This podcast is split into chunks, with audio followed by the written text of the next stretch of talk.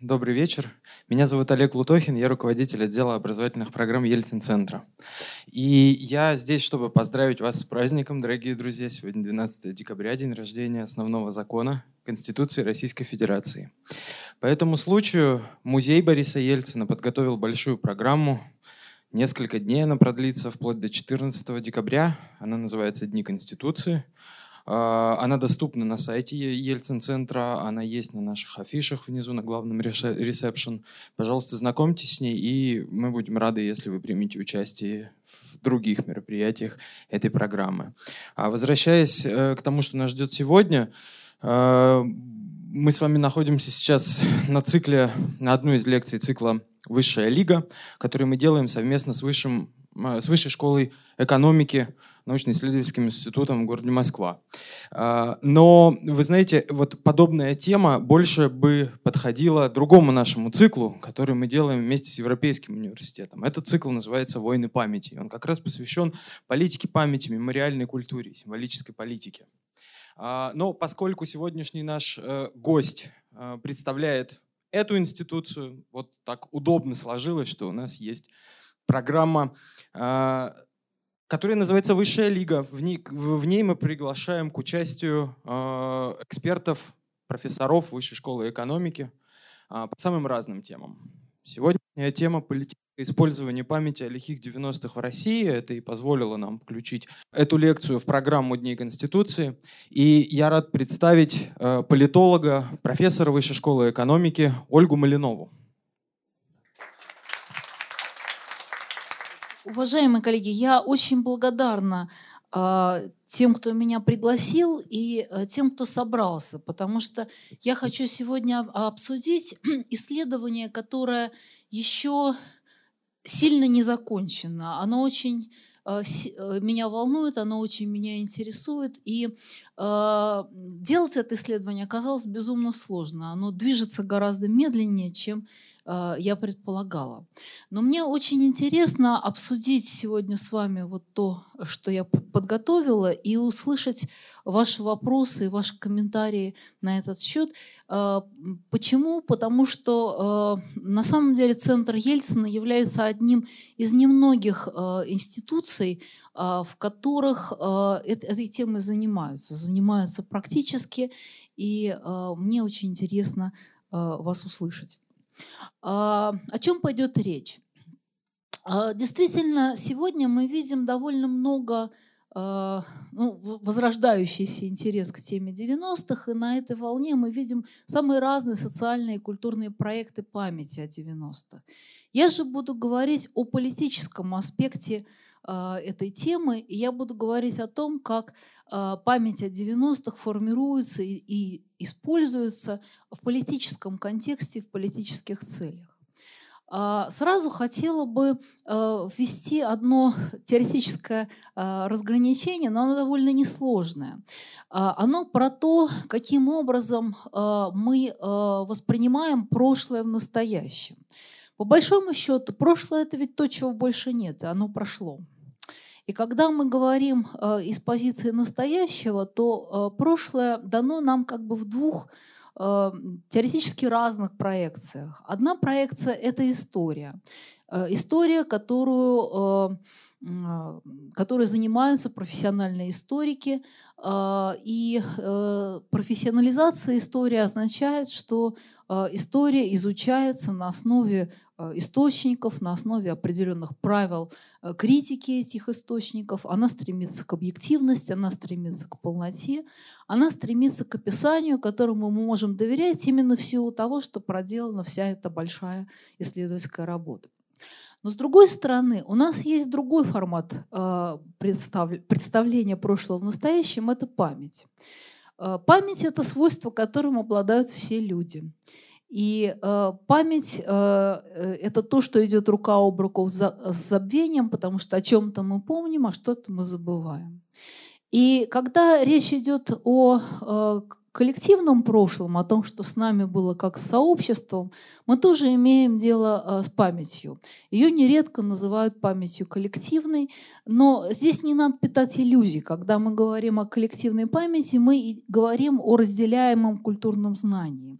И вот в отличие от истории, которая стремится к полноте и объективности, а, память по определению избирательна и по определению неполна. А, для политиков по разным причинам обращение к прошлому, в том числе к недавнему прошлому, а, это такая вещь, без которой они не могут обходиться. Так устроено мышление современного человека и так устроена современная политическая коммуникация. А, ну, в частности, когда обсуждается текущая политика, политики достаточно регулярно обращаются к и к историческому прошлому, и к тому прошлому, которое непосредственно предшествовало. Ну, например, если вам нужно а, объяснить, почему нам нужны реформы, а, вы, конечно, будете говорить о том, как все плохо получилось благодаря а, вашим предшественникам. А, то есть, другими словами говоря, мы здесь имеем дело с определенной а, логикой. И а, 90-е, о которых мы сегодня будем говорить, они на сегодняшний день находятся где-то в серой зоне между памятью и историей.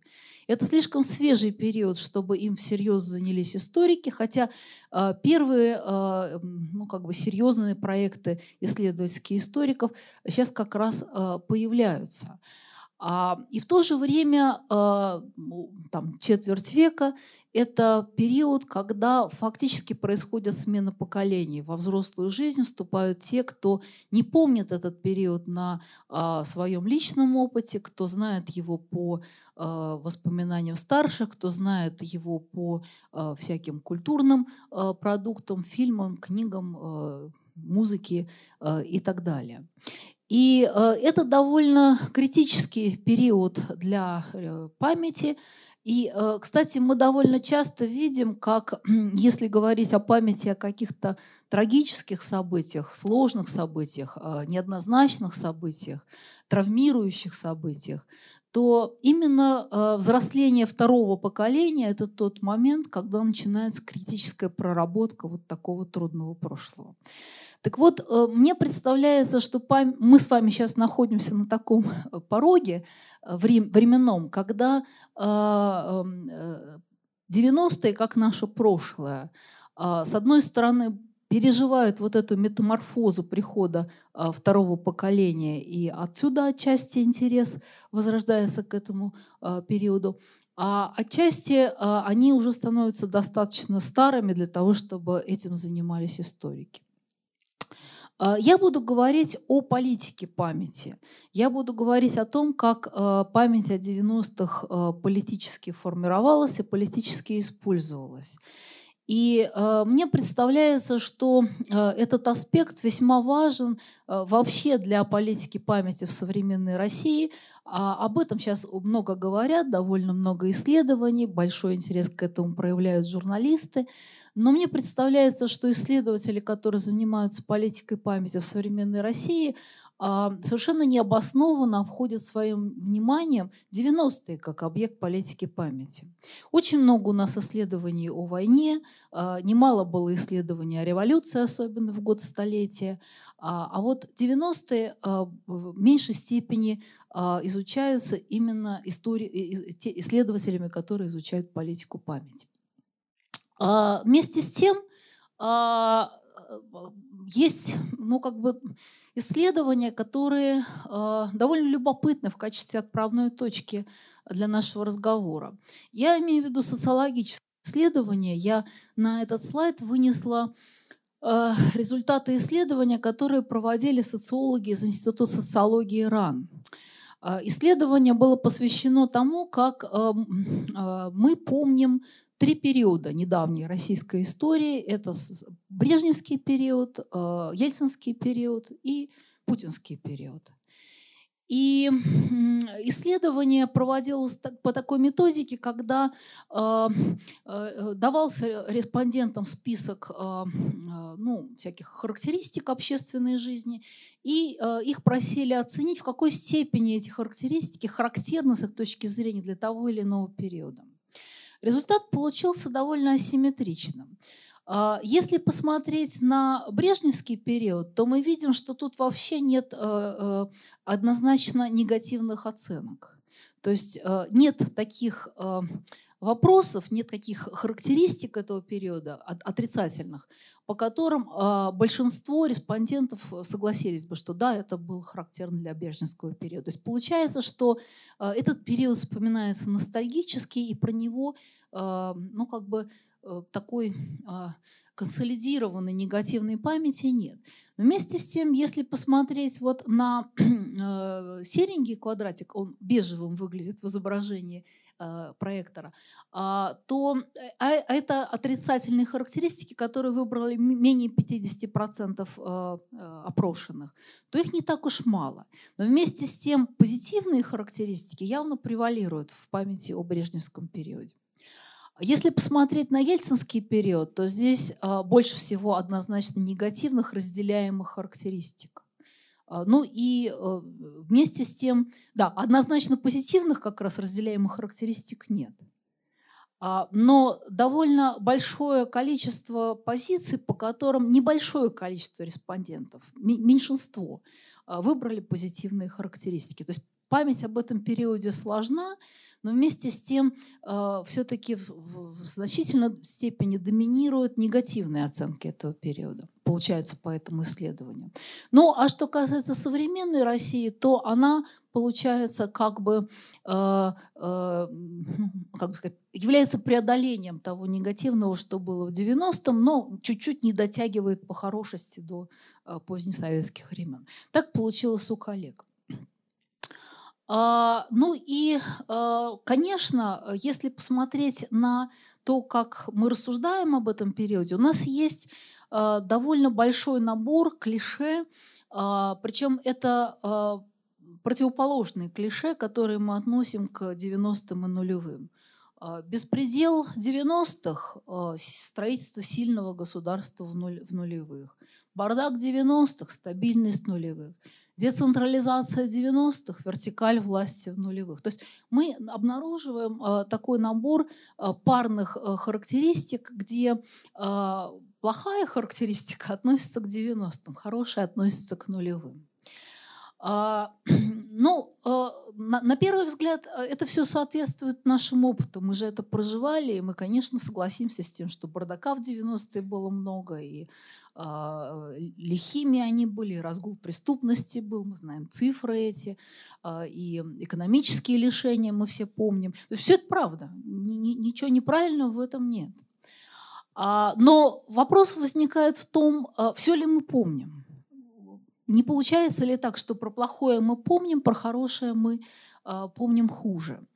А, э, на самом деле, а, опять-таки, если обратиться к исследованию социологов, в данном случае я опираюсь на работу Алексея Левинсона а, из Левадовского ВЦИОМа, теперь Левада-центра, который поднял социологические опросы 90-х и проанализировал их, сравнивая с социологическими опросами начала нулевых.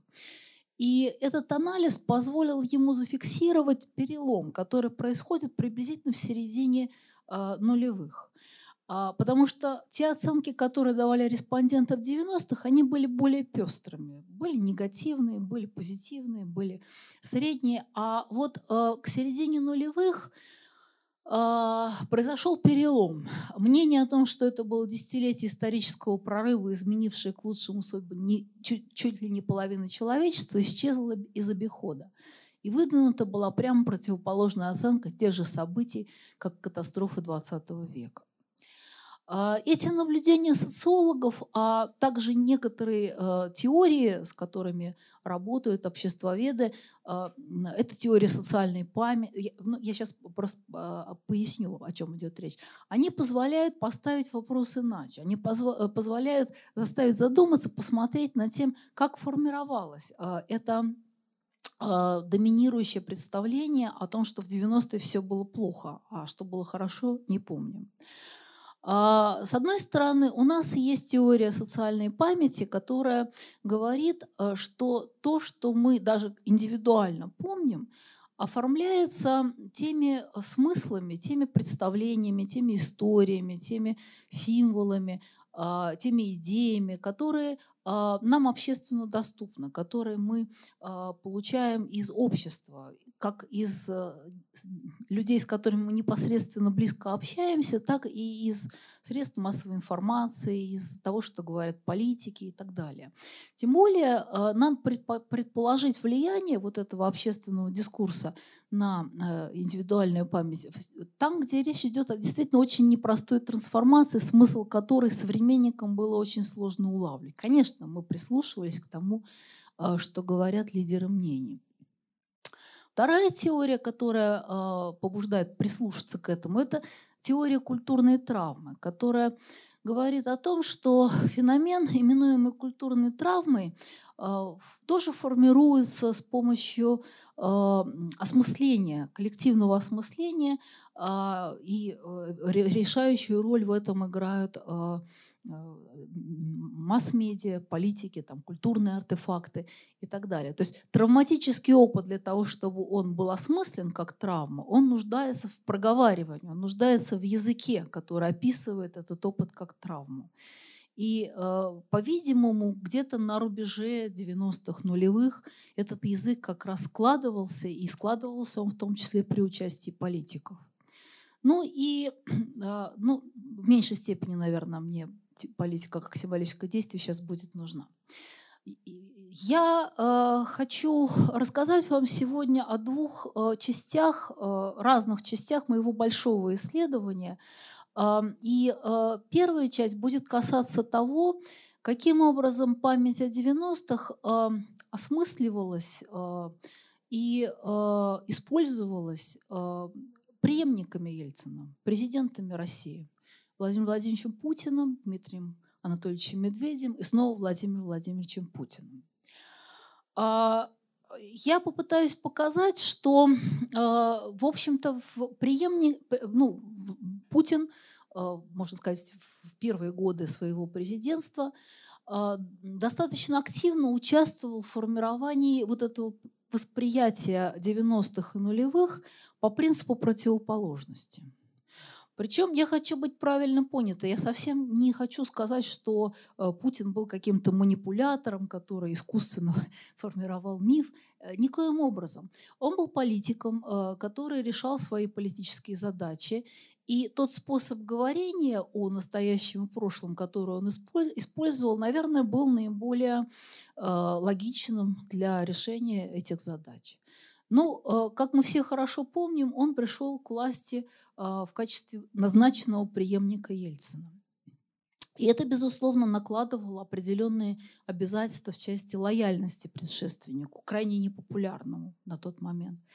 А, но в то же время э, контекст заставлял а, создавать э, собственный узнаваемый политический облик.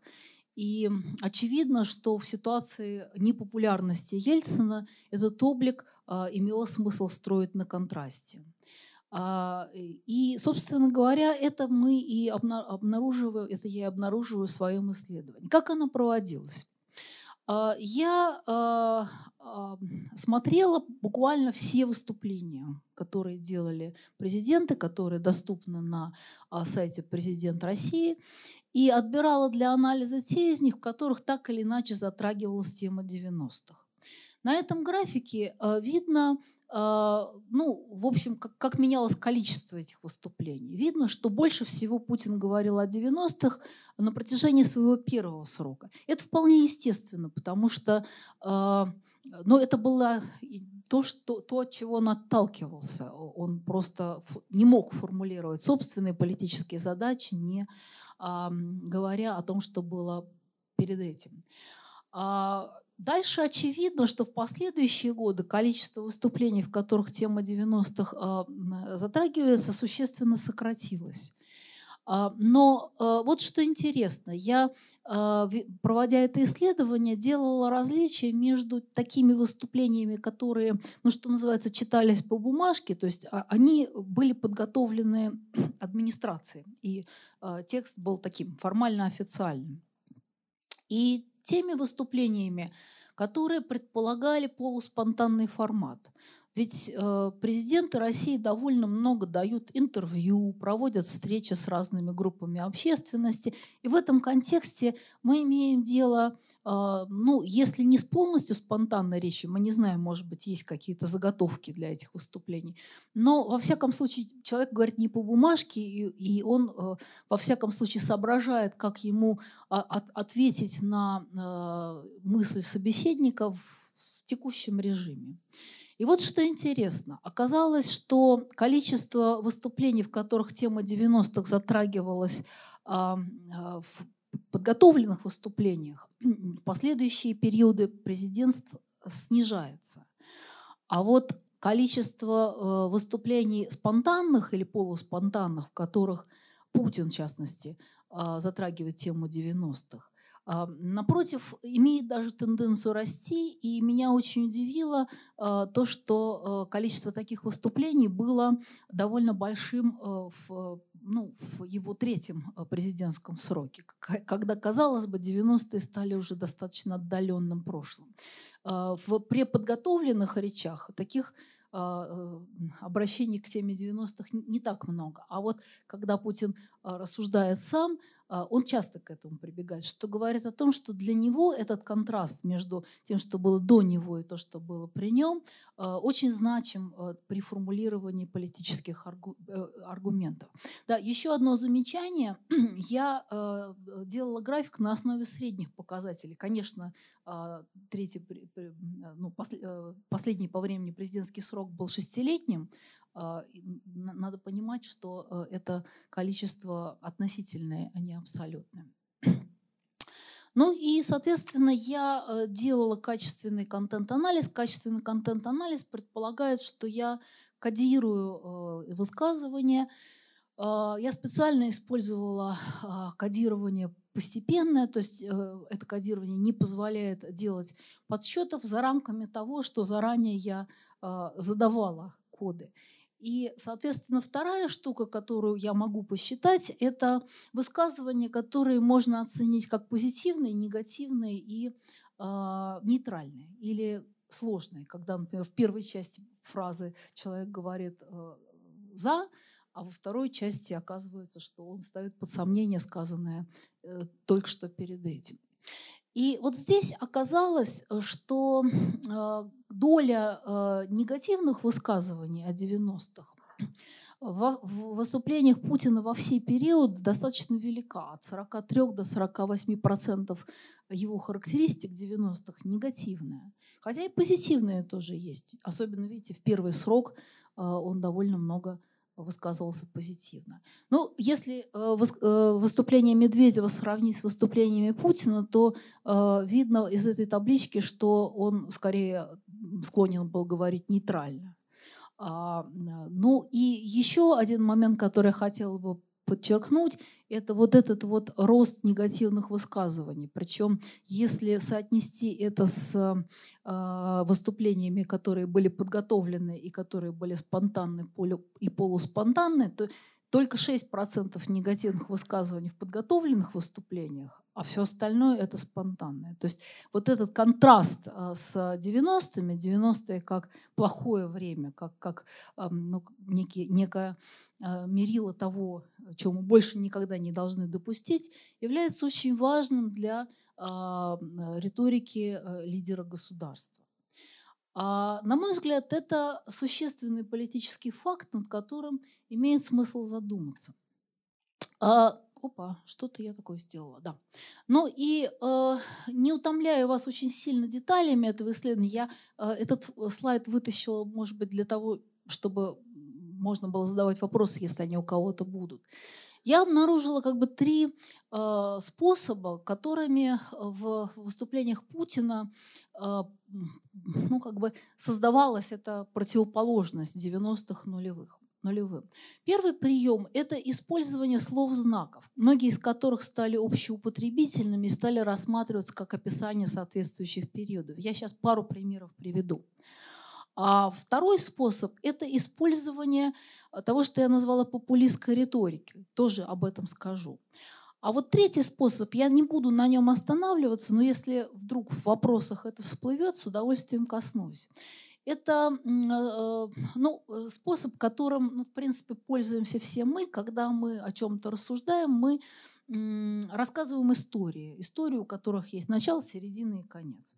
И, разумеется, рассказывая о событиях прошлого, логично использовать такой метод истории, да, нарративами их называют э, в социальных исследованиях. А, так вот, э, то, каким образом в выступлениях лидера раз за разом конструируются эти рассказы о событиях прошлого, тоже является способом конструирования вот этой противоположности.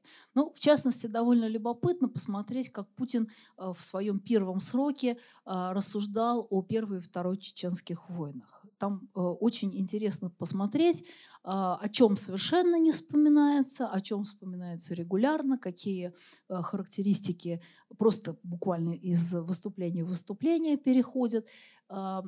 И это тоже достаточно интересно посмотреть, как, как, как это формируется. Как я пообещала, пару примеров, касающихся слов знаков. Первый пример – это сильное государство. Ну, э, мы все, наверное, помним эту идеологему первого путинского срока.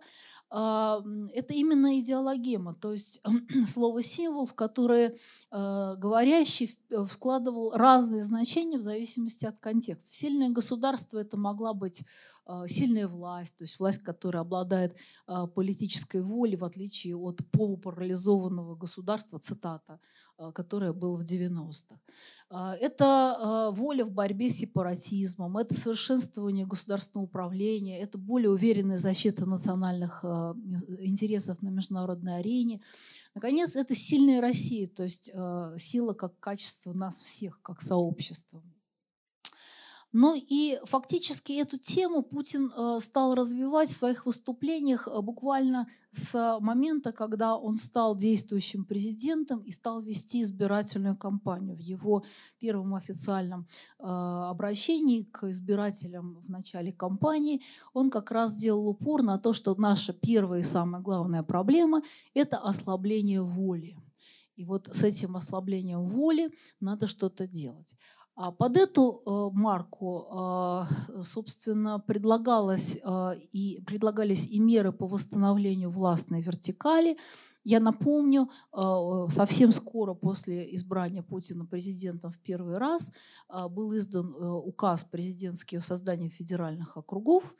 И э, в Думу был внесен пакет законов, а, который предусматривал а, ну, изменение порядка формирования Совета Федерации, еще ряд мер. Как раз э, это получило а, название формирования вертикали власти. Кстати, этот термин не чисто журналистский, его сам Путин весьма охотно использовал. Итак, сильное государство. Но э, сильное государство, э, с одной стороны, наверное, хорошая штука, сила всегда лучше, чем слабость, но с другой стороны, э, сильное, когда сильным мы называем государство, у нас возникает естественное опасение, что эта сила достигается в ущерб свободе. Да? Это тоже очень такая твердо заученная мысль о том, что государство угрожает свободе. И довольно интересно посмотреть на то, каким образом э, Путин, используя эту идею сильного государства, он очень активно, часто ее использовал, а, разъяснял в разных аудиториях, что она значит, и а, боролся с этими либеральными коннотациями. Ну, во-первых, надо э, сказать, что э, Путин немало поспособствовал, под, или, ну, я не хочу сказать, что он его создал, но он э, его активно поддерживал созданию мифа о разгуле свободы в 90-х. Э, вот выдержка э, из одного его, из его выступлений – а, видите, он рассуждает о том, что в результате того, что власть парализовала себя внутренними противоречиями, мы получили, наверное, самое свободное общество. К сожалению, свободное даже от закона порядка и морали. Многих это устраивало, потому что было выгодно. Теперь, когда сладкая жизнь кончилась, и от разговора о порядках мы перешли к наведению этого самого порядка, понеслись крики, мол, это угроза свободе, угроза демократии. А, ну, соответственно, а, мысль о том, что, да, конечно, 90-е ассоциируются со, свободой, это устойчивая ассоциация, но а, и, и Путин, и позже Медведев не раз, обращаясь к этой теме, давали понять, что та свобода, та демократия, которая была в 90-х, это неправильная свобода, неправильная демократия. И вот э, только в нулевые мы получаем возможность э, ну, полным ходом двинуться в сторону свободы и демократии. А, очень характерный пример. Если вы помните, в 2005 году а, была введена в оборот такая конструкция про суверенную демократию. Там ведь про демократию речь идет. Так вот, Путин считал нужным а, оговаривать этот момент. Думаю, многие со мной согласятся. Внедрение принципов и норм демократии не должно сопровождаться развалом государства и обнищанием народа. Конечно, это отсылка а, к 90-м, и это отсылка прямая, потому что в этом фрагменте а, впрямую слово 90-е употребляется. В смысле, не, не в том кусочке, который я вытащила, а в, в этом э, абзаце. А следующий вопрос, а, и его Путину часто задавали э, зарубежные корреспонденты, журналисты, а, это вопрос о том, что, собственно, значит сильное государство. Ну, Путин не раз объяснял, что, по сути дела, сильное государство – это государство, которое справляется со своими обязанностями, то есть делает то, что оно должно делать хорошо. А, но в таком случае логично называть это не сильным, а эффективным. Он действительно стал сначала говорить сильное и эффективное через и, а к середине 90-х чаще даже стал говорить об эффективном. Но смотрите, какая штука получается. Когда мы говорим о силе, противоположностью силы является слабость. Да? И вот этот эпитет слабости а, регулярно адресовался 90-м. А, но когда мы говорим об эффективности, это уже другая мера – как мы можем оценить эффективность? Да, но все ли в порядке с этим э, у нас сейчас, всегда, потом? То есть, другими словами говоря, сильное государство – это была идеология, которая хорошо работала именно потому, что она работала на контрасте. Эффективное государство – это идеологема не такая эффективная, потому что она требует оценки, и оценка каждый раз у вас окажется относительной, и каждый раз окажется не такой э, явной. Э, ну и, наконец, конечно, у э, этой идеологемы была внешнеполитическая проекция э, идеи сильной России – и э, как раз а, уже там, во втором сроке, когда Путин меньше говорит о сильном государстве применительно к внутриполитическому контексту, он более активно начинает говорить о сильной России применительно к контексту внешнеполитическому. А, э, вот а, один из примеров слов-символов. Он появился в э, речах самого Путина. И, из него, как характеристика, перекочевал а, в журналистский дискурс и стал одной из характеристик по контрасту нулевых э, от 90-х. Вот другой пример – стабильность. А, ну, стабильность – это характеристика, которая относится к путинскому периоду. И мы так и говорим – лихие 90-е, стабильные нулевые. А, в общем-то, э, это находка, которая в путинской риторике возникла в период его первой избирательной кампании. А, в феврале 2000 а, года он давал интервью Михаилу Леонтьеву на ОРТ, и а, как раз в контексте этого интервью тема стабильности возникла. А, там что-то такое речь шла о выполнении а, коммерческих обязательств. А, и Путин сказал, что вот стабильности нам не хватает. Мы постоянно движемся от одного путча к другому. При отсутствии политической стабильности какая же тут э, эффективная предпринимательская деятельность. Но тема, видимо, запа... Да, и Леонтьев его стал спрашивать. Ну вот вы будете гарантом стабильности? Ну, Путин скромно сказал, ну, кого выберут, тот и будет гарантом стабильности. Но мысль ему, видимо, запала, потому что, заканчивая интервью, а, он как раз а, закончил его вот этой сентенцией. Мы все живем как на чемоданах. Вот это как раз та проблема, о которой мы с вами говорили, проблема стабильности. Будем надеяться, что мы все это чувство себе вернем. То есть фактически э, это интервью, возможно, было тем моментом, когда идея э, возникла, когда слово было найдено. Слово оказалось очень удачным. Э, и, конечно, на первых порах оно великолепно работало, потому что стабильность по сравнению с турбулентностью переходного периода была позитивной характеристикой. Но у этого слова оказались тоже подводные камни. Потому что э, если вы говорите о, об обретении стабильности по контрасту с неустройством, это хорошо. А если вы говорите о сохранении стабильности, то это уже граничит э, со словом, которое мы когда-то относили к брежневской эпохе, с застоем. У, Брежне... у, у Путина были смышленные спичрайтеры, потому что они это заметили, и в послании э, аж 2002 года а, достроили эту фразу насчет стабильности. Мы не должны дожидаться, пока стабильность превратится в административный застой. И дальше я обратила внимание, что в писанных речах Путину довольно часто так и писали. Там, где он говорил о стабильности, а, достраивали это, что стабильность должна быть залогом а, дальнейшего развития. Так это по наследству перешло к Дмитрию Медведеву, который как раз этой штукой активно, этой конструкцией активно пользовался. Еще один э, прием, не могу не отметить, это прием, который я определила как популистская риторика. Что я имею в виду? Ну, у меня кодирование было устроено так, что оно производилось в два а, раунда. В первом раунде я просто выделяла все фрагменты и а, пыталась их а, определить, как мне казалось. А во втором раунде я обобщала, то есть пыталась найти общее между закодированными мною отрезками, отрывками и, ну, так сказать, немножко укрупнить укрупнить мое кодирование. Вот при этом укрупнении я заметила одну штуку.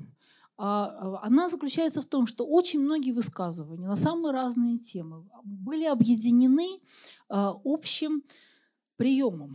Прием, который заключался в том, что говорящий демонстрировал заботу о людях, то есть вот свои политические цели подавал как э, заботу о людях которую одновременно обрамлял тем, что другие политики, ну, видимо, предшественники прежде всего, а, о людях заботились недостаточно. И э, забавная штука э, заключается в том, что этот код имеет пересечение буквально со всеми темами, которые относились к курсу Путина в течение его первого срока. На мой взгляд, в этом один из секретов его популярности, потому что он действительно э, э, умел продемонстрировать вот это глубокое понимание чаяния людей по, по контрасту с другими политиками, которые э, это, этого не понимали. Э, ну, поначалу такими другими политиками были предшественники, а по мере того, как э, Путин пребывал у власти и прошлое становилось его собственным прошлым. А, э, этот принцип работал в отношении э, ну, знаменитой формулы «добрый царь, злые...» В смысле, ну да, «добрый царь, злые бояре». То есть другие политики – это вот губернаторы, э, там, администрация, которая не, не справляется.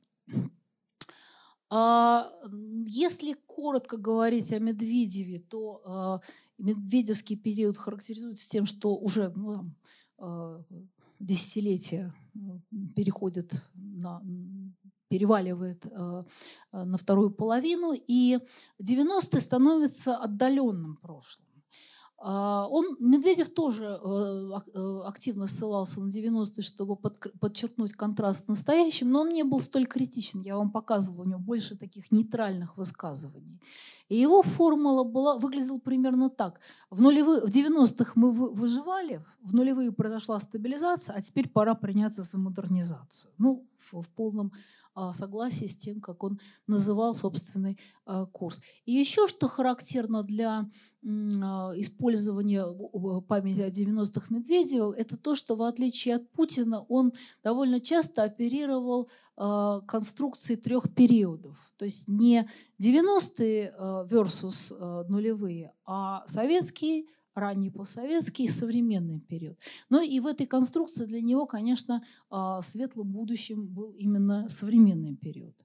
А, и, как мы понимаем, а, его оценки не совпадали с тем, что показало исследование Института социологии РАН, для большинства россиян самый светлый период – это Брежневский период, получается, по этому исследованию. А, когда Путин возвращается к власти в 2012 году, для него тоже 90-е оказываются отдаленным прошлым. И он уже готов э, признать, что в то время такая фундаментальная трансформация была необходима. Но по-прежнему 90-е для него это полезный отрицательный пример, который э, он очень активно использует, в том числе э, в э, произвольных речах, когда он рассуждает о чем-то и привлекает это как пример. 90-е для него оказываются примером того, что нужно любой ценой избежать. Иначе мы быстро скатимся назад в 90-е. А довольно любопытные новые темы появляются э, в 2012-2018 году. А, ну, например, а, а, когда после, после конфликта, после украинского кризиса, назовем это так, 90-е э, часто сравниваются с современной Украиной. А, вот пример из большой пресс-конференции 2017 года, которая была в контексте избирательной кампании. Это был ответ а, Ксении Собчак. А, и, видите, Путин говорит о том, что власть не должна быть бездейственной, государство не должно превращаться в мутную лужу, из которой олигархи ловят для себя золотую рыбку, как это было у нас в 90-х годах.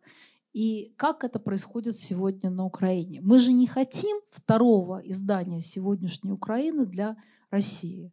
А, то есть а, эти параллели, которые были, конечно, и в медийном дискурсе, они а, активно использовались и Путиным. Ну и, наверное, сам последний штрих, который я хотела бы дополнить. По, по мере того, как время идет, да, э, образ 90-х как всего самого ужасного, что было с нами, как коллективной травме травмы, а, а, которую мы все помним и чтим, а, все это остается на месте, но используется ну, как бы в новых целях. И в частности, я обратила внимание на то, что в инаугурационной речи последней по времени, произнесенной Путиным после переизбрания, он ссылался на 90-е вот в каком контексте. Он говорил о том, что Россия как птица Феникс, она всегда восставала из пепла и вновь становилась сильной. А, но смысл этого высказывания заключался в том, что в 90-е Россия ослабела, сдала свои позиции, а сейчас она а, снова возвращает, ну, как бы занимает а, уверенно свое место на международной арене.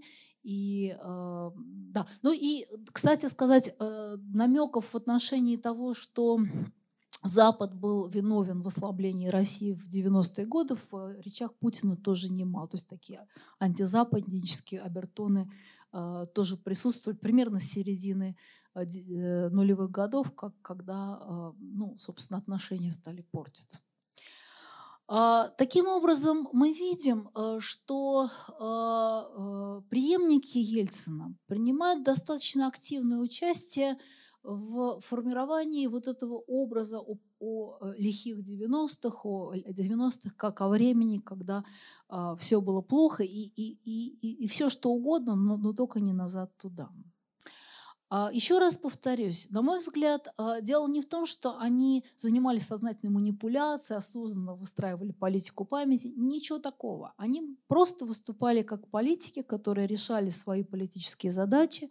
В частности, Путин а, на начальном этапе, конечно, должен был выстроить собственный образ в глазах народа. И самым эффективным способом выстраивания этого образа было выстраивание этого образа по контрасту. А, что он а, и с помощью своих спичрайтеров, и с помощью собственных а, ораторских талантов э, достаточно уверенно делал. Но мне кажется, что мы должны понимать этот момент и понимать, что вот этот как бы асимметричный образ, в котором преобладают черные краски, он в какой-то степени является идеологическим инструментом а, действующей власти и, наверное, инструментом, который блокирует некоторые возможности в будущем. А, э, ну, естественно, что один в поле не воин. И вообще в политика памяти это всегда взаимодействие разных мнемонических агентов. И, конечно, возникает хороший вопрос, а другие-то политики что при этом? Понимаете, какая штука э, интересная оказалась? Оказалось, что в нулевые годы, э, если говорить о, о политиках, то практически не было таких политических сил, которые э, стремились бы защитить наследие 90-х и э, оппонировали бы достаточно активно формирующемуся негативному представлению о 90-х. Ну, про коммунистов все понятно. Они, собственно говоря, были критиками э, Ельцина и э, их репертуар, э, как он сложился вот, в середине 90-х годов, а, так он обогащается и пополняется, но в принципе остается прежним. Конечно, для них это, это преступный режим, правительство национал-предателей, это развал страны, а, это предательство советской родины. И, и, да, но еще, конечно, национал-предательство перед Западом, это тоже надо понять.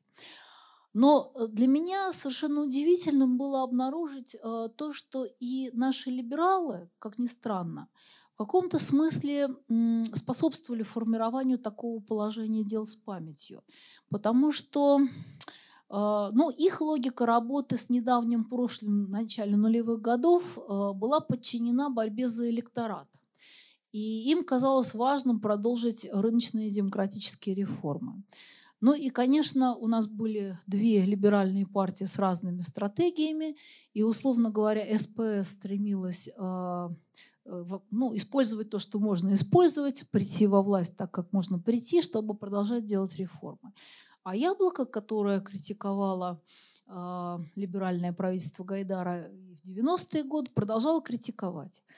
А по этой причине и те, и другие упор делали на преемственность 90-х и нулевых. Только яблоко подчеркивало негативную преемственность. Вот. И тогда все делали не так, и сейчас продолжают делать не так. А э, СПС делала упор на позитивную преемственность. Говорил, ну да, ну вот, да, конечно, это плохо, что происходят политические реформы, они уменьшают свободы, урезают демократию, но зато мы продолжаем экономические реформы, смотрите, каких добиваемся результатов. А, правда, надо сказать, что, наверное, действительно, ретроспективно оглядываясь назад, а, первые срок пребывания Путина во власти действительно ознаменовался наибольшими экономическими успехами и ну, не, более-менее результативными экономическими реформами тоже. А, соответственно, а, надо сказать, что либералы больше были озабочены тем, чтобы оправдать то, что они сами делали в 90-х, чем тем, а, чтобы защитить наследие 90-х и скорректировать негативный образ, который рождался в политическом дискурсе. И в этом смысле э, скорее и они дополняли, нежели оспаривали образ тяжелого десятилетия, на который опирается противопоставление ельцинских 90-х путинским нулевым. То есть э, можно сказать, что э, политики из разных сегментов идеологического спектра в нулевых годах способствовали тому, что э, мы имеем такую э, ну, доминирующий образ лихих 90-х. А, и если мы переместимся а, а, ближе к настоящему времени, э, я хочу вернуться к тому, с чего я начала. В каком-то смысле буквально в самые последние годы, последние там 3, 4, 5 лет, мы наблюдаем э, настоящий бум того, что я бы назвала мнемоническими проектами по большей части это не политические проекты, это социальные проекты, это культурные проекты, это а, проекты, связанные с тем, чтобы побудить а, современников а, вспомнить, побудить вспоминать. Многие из этих проектов связаны с Екатеринбургом, связаны с Ельцин-центром. Но и могу напомнить в высшей школе экономики. А, э, историки реализуют проект по социальной истории 90-х, конференции проводили здесь, в Ельцин-центре. А, замечательный проект «Клуб Мои 90-е» э, у вас здесь э, происходит. если кто-то помнит, э, весной, по-моему, это было, был флешмоб «Бедный, но счастливый», когда в соцсетях мы все постили свои фотографии 90-х. А, политических проектов меньше, и я бы сказала, что Ельцин-центр является, конечно, главным политическим проектом, а, пытающимся корректировать а, вот эти перекосы в памяти о, о, о 90-х. Но есть и другие проекты при участии Ельцин-центра, которые реализуют другие акторы. И ну, очевидно, что этот бум памяти будет продолжаться.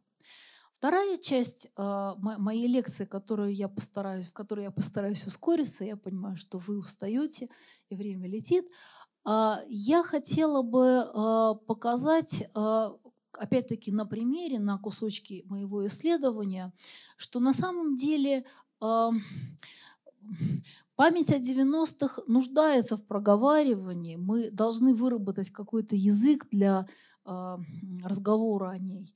Она нуждается в воспоминании, но э, дело не просто в том, чтобы, э, как бы сказать, исправить картинку и э, уйти от однозначно черной картинки к ну, более белой картинке. Э, на самом деле сделать это будет очень непросто. Сделать это будет очень непросто, потому что 90-е годы оказываются не менее трудным периодом отечественной истории, а, чем э, предыдущие периоды. Я оперирую термином из а, концепции преподавания истории в школе, когда а, уважаемые коллеги, которые работали над э, этим проектом, пришли к тому, что нужно выделить вот эти трудные вопросы, по которым учителю будут даны какие-то специальные рекомендации, и, и, и позиция не, долж, не может быть однозначной. Учитель обязан рассказывать разные точки зрения. Так вот, э, наследие 90-х, безусловно, является тоже таким трудным вопросом, э, по которому могут быть разные точки зрения. Второй кусочек, о котором я хотела поговорить, э, он как раз связан с сегодняшним днем. Это исследование о том, как коммеморируется, как э, вспоминается, как закрепляется а, память о событиях, которые мы деликатно назовем кризис 93 а, года. А, меня опять-таки интересовало то, как эта память э, закрепляется в идеологическом спектре, как, как об этом говорят. И здесь хорошим приемом исследования оказалось э, сосредоточиться на юбилейных годах. И для юбилейных годов я просто поднимала все материалы печатных СМИ из э, ну, базы данных а, э, и с ними работала ну, за тот период, который, собственно, предшествовал соответствующему юбилею событий. А, это оказалось очень сложное для меня исследование, и должна сказать, что я статью по этой части исследования до сих пор не могу написать. Мне сложно это осмыслить, и э, в том числе сложно потому, что, э, делая это исследование, я довольно существенно корректирую свои собственные представления современника этих событий. В то время, когда это происходило, я думала об этом не так, как я думаю об этом, сейчас прочитав все то, что я прочитала, и передумав то, что я передумала. А, и, э, мне кажется, что такая рамка, сквозь призму которой на это можно было бы посмотреть, это, конечно, рамка гражданского конфликта, гражданской войны, который всегда по определению оказывается трудным прошлым. Стороны такого конфликта не могут э, прийти э, к согласию в том смысле, что полностью договориться о том, что мы будем рассказывать об этом так. У них все равно будут разные истории. И э, мне кажется, что э, задача, которую стоило бы решать, и, это очень важно применительно к работе над памятью о 90-х, а, это задача, связанная с пониманием, что мы живем в обществе, где заведомо у разных людей разная правда и разная память. И люди заслуживают того, чтобы их правду, их память уважали. И мы все сограждане, мы граждане одной страны. Значит, нам надо научиться жить с нашими разными точками зрения, но не так, чтобы уничтожать друг друга и пренебрежительно друг от друга отзываться, а именно так устроен этот дискурс. Он, он именно такой, он, он абсолютно антагонистический. Вот надо уходить от антагонизма к агонизму как состоянию, которое а, характеризуется сохранением конфликта, но при этом уважительным отношением к оппоненту и поиском точек соприкосновения там, где они могут быть найдены. А, я попытаюсь э, вот проиллюстрировать э, случай э, памяти о 93 годе а, для того, чтобы ну, вот в какой-то степени подтвердить то, что сейчас я сказала о той трудности, которая связана с работы над, над памятью о, 90-х годах. Ну, э, я думаю, что в этой аудитории вряд ли сто, сто, э, нужно напоминать э, о событиях, тем более, что вот в музее есть экспозиция, я ее сегодня как раз пересмотрела. Я думаю, что вы, вы помните, о чем идет речь.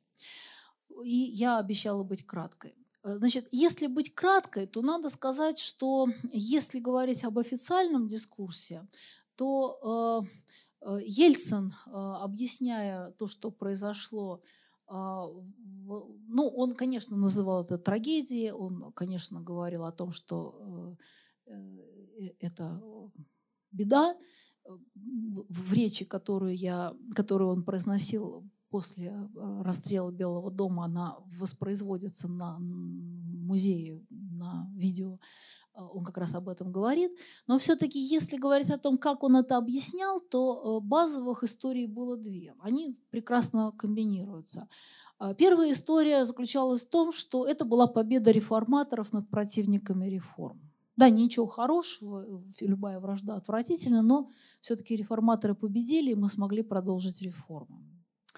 На самом деле эта э, история э, легитимировала э, позицию Ельцина во время конфликта, ну, в процессе. То есть она была придумана не когда 21 сентября был издан указ 1400, она работала на протяжении вот, ну, всего периода после распада СССР в процессе всего развития этого конфликта.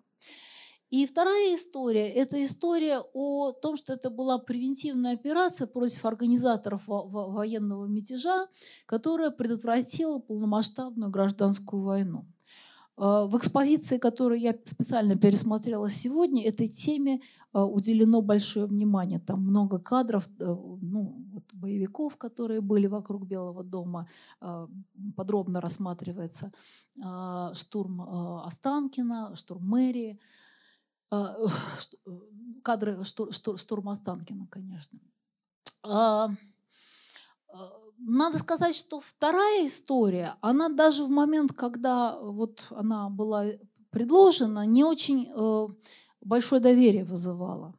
Я позже перейду к опросам, и по ним видно, что в целом поддерживая Ельцина на тот момент, большинство э, респондентов непосредственно в конце 93 года выступали в поддержку, а все-таки а, мнение о том, что проблема была именно вот в предотвращении этой военной опасности, разделяла гораздо меньшая доля респондентов.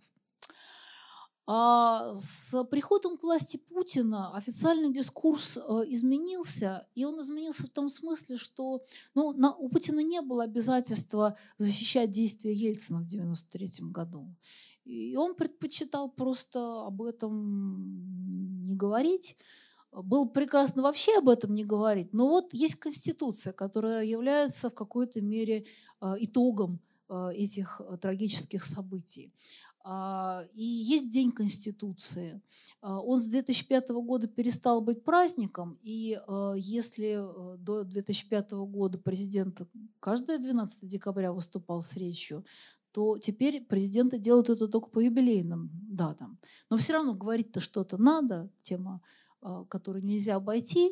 А, и тогда получается, что в истории, которую рассказывают Путин, Медведев, а, основной упор сделан именно на Конституцию как итог кризиса. Это исторический выбор, выбор российского народа. И этому выбору приписываются разные смыслы в зависимости от контекста. Это и символ демократического выбора, и символ общественного консенсуса и единства – и урок примирения и согласия, и средства преодоления политических конфликтов 90-х а, и, и так далее, и так далее, и так далее. То есть я бы сказала, что а, в выступлениях, официальных выступлениях преемников Ельцина тема событий 93 -го года скорее замалчивается, чем обсуждается. Но, тем не менее, даже проговорки знаменательные. А, в э, э, этом году а, как раз в районе 3-4 октября, э, когда годовщина событий, а, Путин выступал на Валдайском форуме. Он в своей спонтанной речи, а может быть и писанной, я не знаю, наверняка. Ну, короче говоря, он вышел на тему 90-х в очередной раз – и э, в контексте этих рассуждений э, он обронил высказывания, которые журналистами были интерпретированы как аллюзия к кризису 93 Он впрямую об этом не говорил, но поскольку это было близко к этим датам, то ну, пару дней значит, в социальных сетях и в газетах обсуждалось что сказал Путин. А он сказал, что удалось предотвратить гражданскую войну. Ну, естественно, что а, с чьей-то точки зрения ее удалось предотвратить, а для кого-то э, бои на улицах Москвы – это тоже гражданская война. А,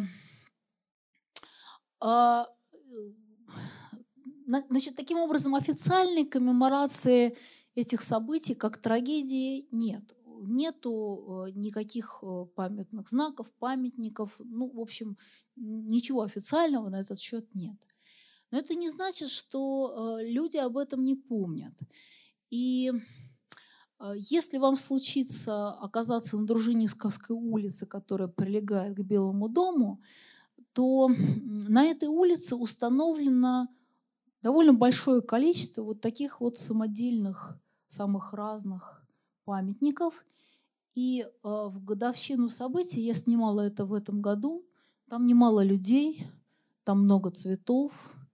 Э, люди приходят туда явно разными группами. То есть есть сообщество памяти, локальные сообщества памяти, э, которые чтят э, память, тех, кто э, погиб в этих э, событиях.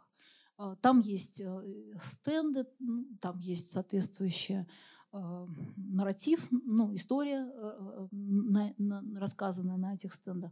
И, конечно, есть коммунистическая партия Российской Федерации, которая уверенно приватизирует память об этих событиях э, и тоже проводит 4 октября э, свой митинг, но э, не на Дружинниковской улице, а около метро улицы 905 года. Там, кстати, места, овеянные боями на Красной Пресне в 905 году, так что для коммунистов это вдвойне святое место.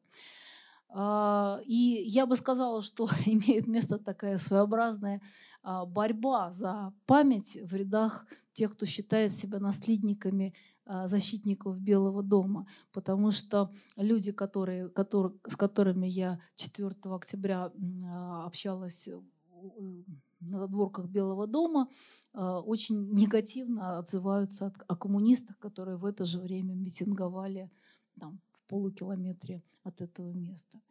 А, но совершенно очевидно, что коммунисты достаточно а, активно используют а, память об этих событиях. Они фреймируют это как развал советской власти, которая была защит... последний оплот советской власти, защитница трудящихся, пал, и после этого реставрация капитализма и все несчастья, которые свалились на нас. А если посмотреть на э, наследников памяти демократов, то есть ну, ельцинской стороны, то она гораздо более расколота, чем а, память наследников э, защитников Белого дома. Но, э, собственно, этот раскол э, имел место в ходе самих событий, потому что я специально вытащила эти две картинки. Это письма общественности. А, было известное письмо 42 писателей, которые требовали от правительства решительных действий. Ну и другие письма такого рода были. А, и было письмо трех диссидентов, опубликованное в «Независимой» после расстрела Белого дома, которые призывали Ельцина отречься и идти в монастырь каяться. Э, и надо сказать, что вот тот лагерь, который мы сейчас скорее называем либералами, чем демократами, а, он очень раскол в отношении этих событий. Раскол происходил буквально в головах а, конкретных людей, потому что сегодня на экспозиции я с удовольствием послушала выступление Явлинского, о котором я знала из других там, источников. Тут я его просто живьем послушал, когда он призывал Ельцина накануне, 3 э, октября призывал к решительным действиям. Но тот же Явлинский несколько дней спустя осуждал э, действия президента и, и жестокость, которой был расстрелян Белый дом. А, и вот эти расколы, они прошли буквально внутри э, этих групп либералов. То есть все, внутри всех либеральных партий вы можете найти людей, которые считали, что Ельцин был прав, и которые считали, что Ельцин был неправ. Тем не менее, каждый раз, когда происходит очередная годовщина, тем более круглая, а я исследовала круглые, а, журналисты идут к тем, кто может дать им интервью, а это участники событий, это ветераны демократического движения 90-х. А, и многие из них продолжают защищать действия Ельцина в тот период. Какие у них аргументы? На самом деле они по-своему достаточно убедительными. Прежде всего они говорят о том, что кризис был эпизодом революции, а для революции действует особая революционная логика. Вообще, надо сказать, что э, э, я э, много раз имела случай убедиться, что, конечно, ментальность э, наших политиков, всех, независимо от идеологических убеждений, очень сильно сформирована э, курсом истории КПСС, который они наверняка изучали э, на вузовской скамье, и тем, что Ленин писал о том, как надо делать революцию, о том, как надо проводить восстание, о том, как надо решительно действовать, давить оппонентов и, и так далее. Они все действовали по-ленински в этом смысле. И да, действительно, а, а, конечно, а, участники этих событий находились в ситуации антагонизма. Они воспринимали противоположную сторону как врагов. И, и та, и другая сторона. И они действовали в этой логике. Но удивительно то, что спустя столько лет они воспроизводят эту логику. Обе стороны. Обе стороны. Они продолжают говорить как антагонисты. А, они говорят о том, что победа Ельцина дала шанс для реформы. Это, наверное, а, правда. А, хотя, конечно, если читать воспоминания с противоположной стороны, то там тоже много аргументов относительно того, что они, дескать, не, все, не, не были против реформ, они предлагали другой путь реформ. И кто скажет, пройдя трудные 90-е, что России не был нужен другой путь реформ? То есть э, на самом деле все гораздо сложнее.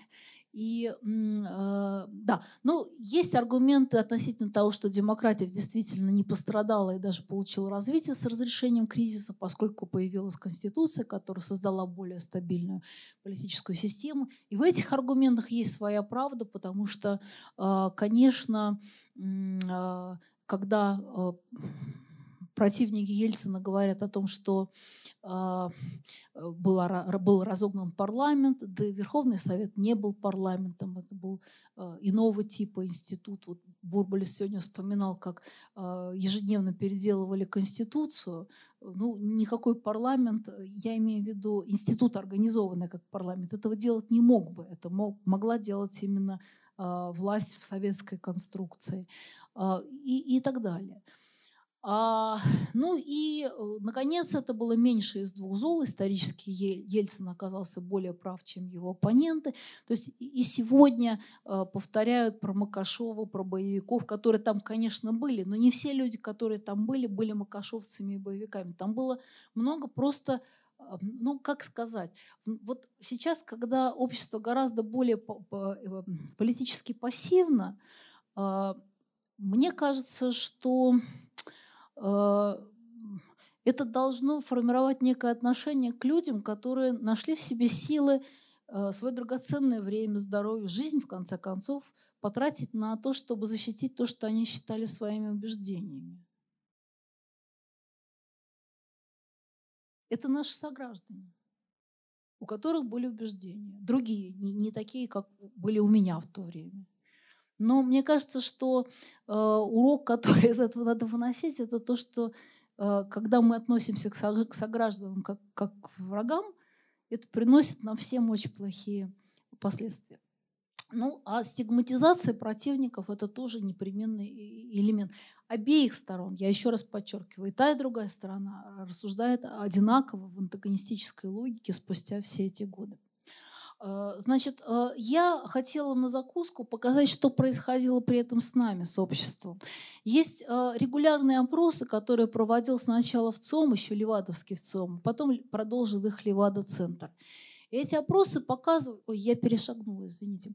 Эти опросы показывают, что э, в конце 93 года, буквально по горячим следам проводился опрос, 51% э, опрошенных одобрил применение военной силы для достижения контроля над ситуацией во время беспорядков в Москве 3-4 октября. Определенно или скорее нет, сказали 30%. А, а уже в 99 году 18% респондентов признали использование военной силы оправданным, а 56% сочли его неправомерным. То есть общественное мнение в отношении этих событий изменилось, и оно изменилось достаточно быстро. Если непосредственно в 93-м у Ельцина было больше поддержки, то эта поддержка довольно быстро ушла. Но не за счет того, что стали больше поддерживать его оппонентов, в 1993 году 46% считали причиной кризиса стремление Рудского и Хасбулатова любыми средствами сохранить власть. В 1999 году доля тех, кто так полагал, сократилась до 17%. Но при этом доля тех, кто э, считал э, причиной кризиса безответственную политику Ельцина и его окружения, зачитываю формулировки вопросов, на которые отвечали респонденты, изменилась не столь существенно, с 28% до 32%. То есть, другими словами говоря, общественное мнение изменилось не за счет того, что оно, э, оно стало более благосклонно относиться к оппонентам Ельцина. Но при этом э, главная тенденция – это то, что э, от года к году в этих опросах растет количество затрудняющихся ответить.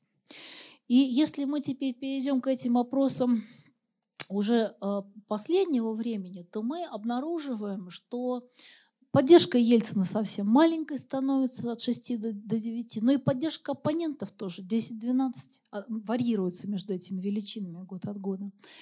А, соответственно, большинство опрошенных занимают примирительные позиции, говоря либо, что неправы были ни те, ни другие, либо то, что и те, и другие были правы в какой-то мере. И э, постоянно растет количество затрудняющихся с ответов. В 2017 году опрос проводился по другой методике, потому что ну, очень много людей говорят, что они затрудняются, и решили дальше спрашивать только те, кто сказал, что они помнят.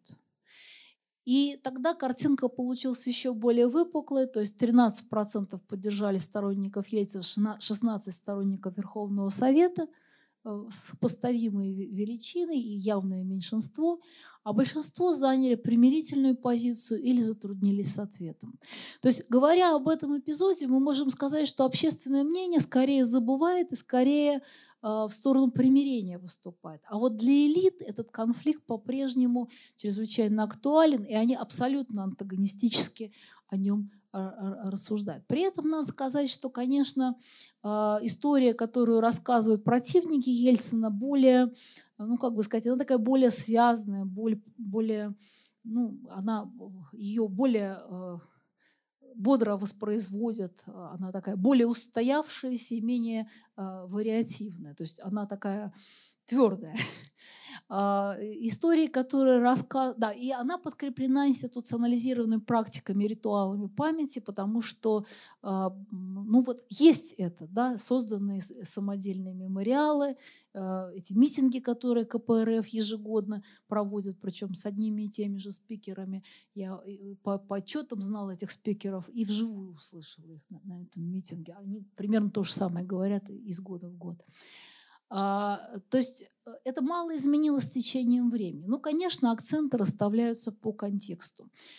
Маленький штрих, э, и на этом я заканчиваю. Если говорить о расстановке акцентов по контексту, то тенденция, которая новое я подметила, анализируя материалы 2018 года, заключается в том, что если раньше в основном э, лагерь коммунистов и их союзников говорили о том, что события 93 года а, лежат в основе путинского режима. Они являются причиной того, что с Россией, ну, негативного в их оценке, происходило в нулевые годы.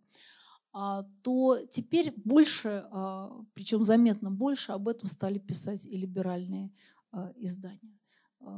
93 год как та точка, в которой была пройдена развилка, которая сделала возможным а, ну, вот сильную президентскую власть, а, повторные приходы к власти, ну, вот такой персоналистский режим, а, который имеет, конечно, свои достоинства, но и массу недостатков тоже.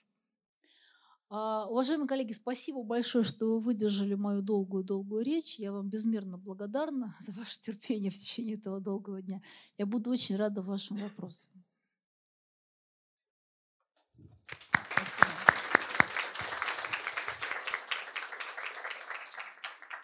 Да, Ольга, большое спасибо. Друзья, если у вас есть вопросы, поднимите руку, я дам вам микрофон. А, здравствуйте. Спасибо за лекцию. Позвольте, я сидя, потому что у меня тут блокноты, телефоны, диктофоны. Э, я прошу прощения. Э, у меня такой вопрос, даже парочка. А встречались ли вам, отмечали ли вы случаи положительных высказываний о 90-х годах преемниками Ельцина, Путиным и Медведевым. Конечно, обязательно. Это, вот, это первый вопрос. И, или вы сначала ответите, а потом я второй, да? Конечно, обязательно. И это было у меня на слайдах. Ведь я когда подсчитывала положительные и отрицательные, там э, от 13 до, до 18 в первом сроке у Путина было положительно. Конечно. А как они в положительном смысле трактовали 90-е в таком случае? Прежде всего, в логике преемственности того, того э, с тем, что есть сейчас. А, в качестве положительных характеристик выступало э, ну, строительство демократии, свободы. Но только, видите, довольно, так сказать, быстро Путин стал говорить, что не совсем та демократия, не совсем та свобода. А, что еще? Ну, институциональная преемственность. Кстати, это опять-таки логика речей главы государства. А, для э, главы государства довольно часто выступлением является то, что происходит с самим государством. Ну, я не знаю, а, ну, Путин э, ходит, например, на юбилеи всяких органов государства, ну, исторические юбилеи органов государственной власти, поскольку а, там всякий конституционный суд, он же был создан 90-е годы, значит, он приходит и говорит положительные слова о, об этом явлении.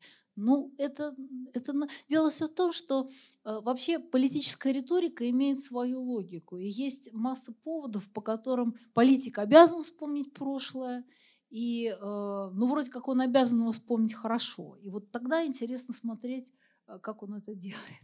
То есть, э, если перефразировать, про прошлое либо значит, ничего, либо хорошо, по крайней мере, в некоторых обстоятельствах, в некоторых ну, ситуациях. Ну, видите... То есть это не, совсем не значит, что они на самом деле думают так. А, они могут даже на самом деле думать так. Ведь э, на самом деле любое наше мышление связано с контекстом и, в определ... и память. На самом деле в любой жизни есть хорошее и плохое. И, и, и вопрос в том, что мы больше помним. И когда есть повод, повод вспомнить хорошее, мы вспоминаем хорошее. И в продолжении, позвольте, э, вы достаточно пространно и справедливо а, рассказали о роли Ельцин-центров в поддержании памяти 90-х, а, ценности этого периода в нашей истории, положительных оценках этого периода. А по вашим наблюдениям, если вы вели, конечно, такие наблюдения, кто из политиков, напрямую не связанных с тем периодом, я понимаю, когда 90-е защищают, я не знаю, там, Юмашев, Филатов и так далее, да, люди непосредственно причастные к политическому руководству э, в этот период. А не, не они, а кто-то, а какие-то другие политики, напрямую не связанные вот с политическим руководством в 90-е, кто бы положительно отзывался об этих годах? Наследственно связанный. Ксения Собчак, например, использовала это во время своей президентской кампании. Но она дочь Собчака. А, я думаю, что это еще придет. Я думаю, что по мере того, как э, социальная память о 90-х, вот эти мнемонические... Ну, это, это потребность общества, и она э, отвечает законам памяти. Ну, так всегда происходит. 25 лет прошло, приходит новое поколение. Новому, у нового поколения возникают вопросы а то поколение, которое проживало, уже переходит в ту пору жизни, когда хочется рефлексировать и вспоминать. Поэтому это естественный социальный процесс. И поскольку, поскольку этот ресурс создается, политики обязательно будут его, э, как бы сказать, приватизировать и использовать. Благодарю, спасибо. Э, может быть, кто-то будет вести, потому что рук много, и кто-то, может быть, будет запоминать. Ну, да, да, да. да. Вы а, процитировали Путина, и ну, в слайде это было указано, что в его риторике использовалось такое понятие, как «сильное государство». Да. И то есть мы выяснили, что это не вполне подразумевает под собой экономическую составляющую. А как вы считаете, тут идет речь скорее о чувстве достоинства? То есть я к чему веду? Пода, ну, подразумевает ли Путин в своих речах, а, что 90-е являлись каким-то униженным временем или каким-то, э, ну, в общем, униженным временем. И можно я сразу второй вопрос задам, короткий? В одном из слайдов мы видели, что брежневский период практически э, и на графике было указано, что практически отсутствует этот однозначно негативный характер ну, по памяти людей. И вы обосновали это тем, что ну, ностальгическое чувство, что негативные, ну, негативные события вымываются из памяти.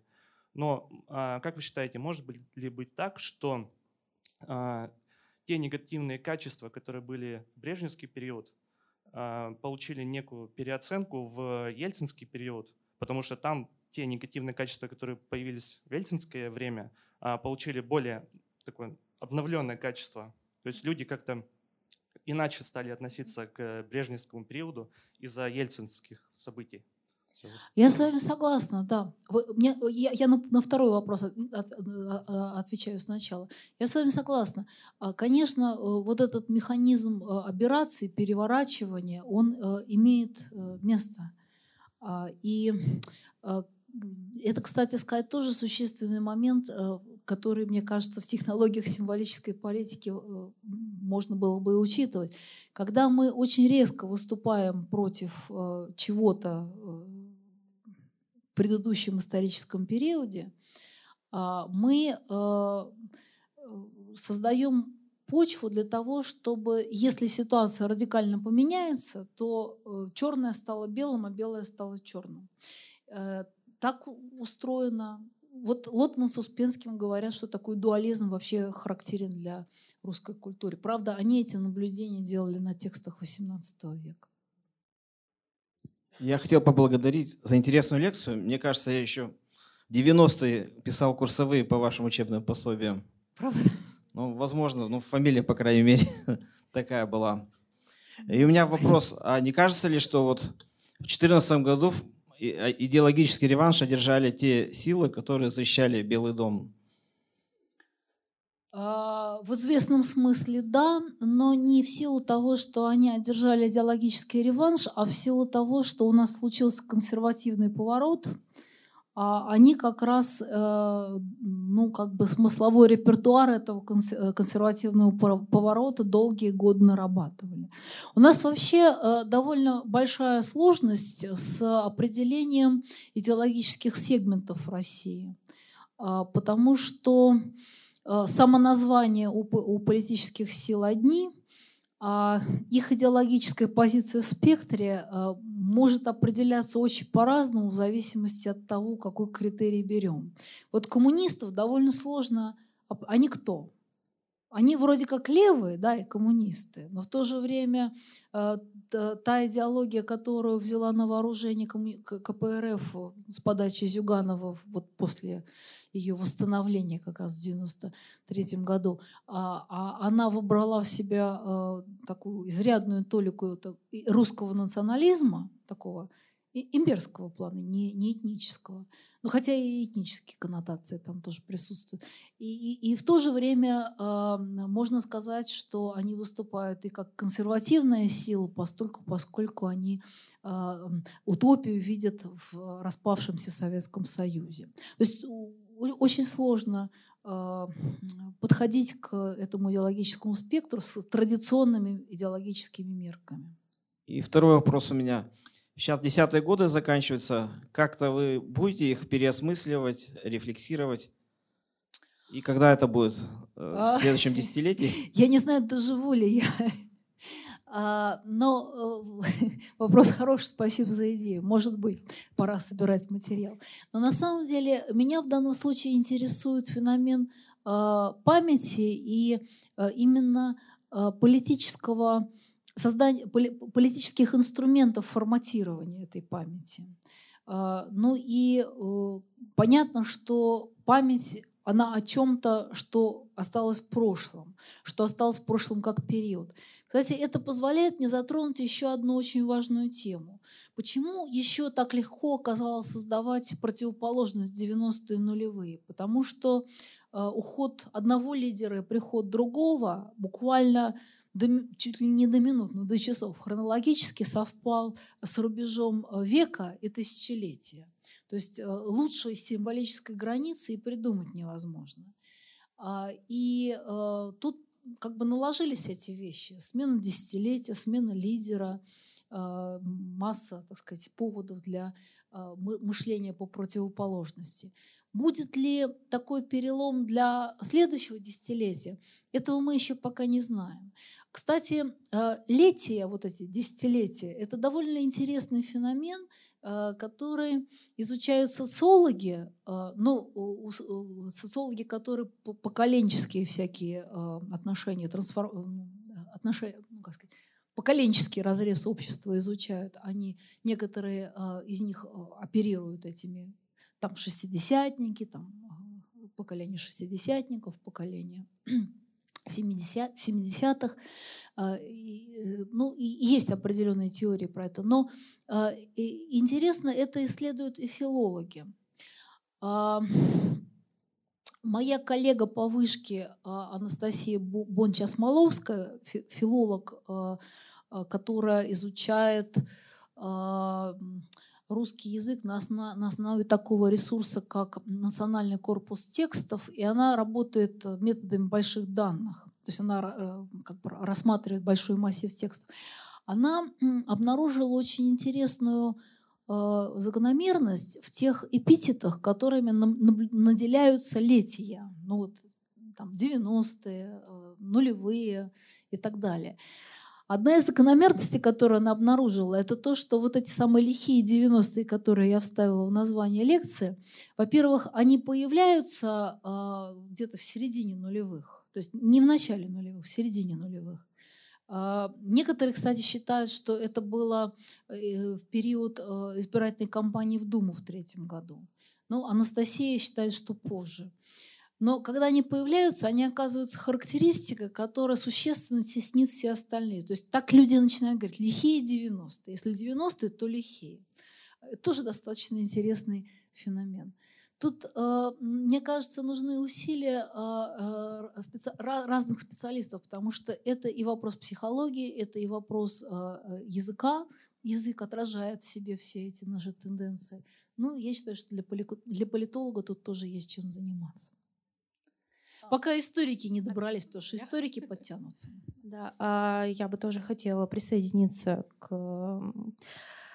благодарности за столь интересную лекцию. И у меня вопрос э, связан немножко с другой темой. Все-таки историческая память, она в первую очередь концентрируется на каких-то ключевых точках.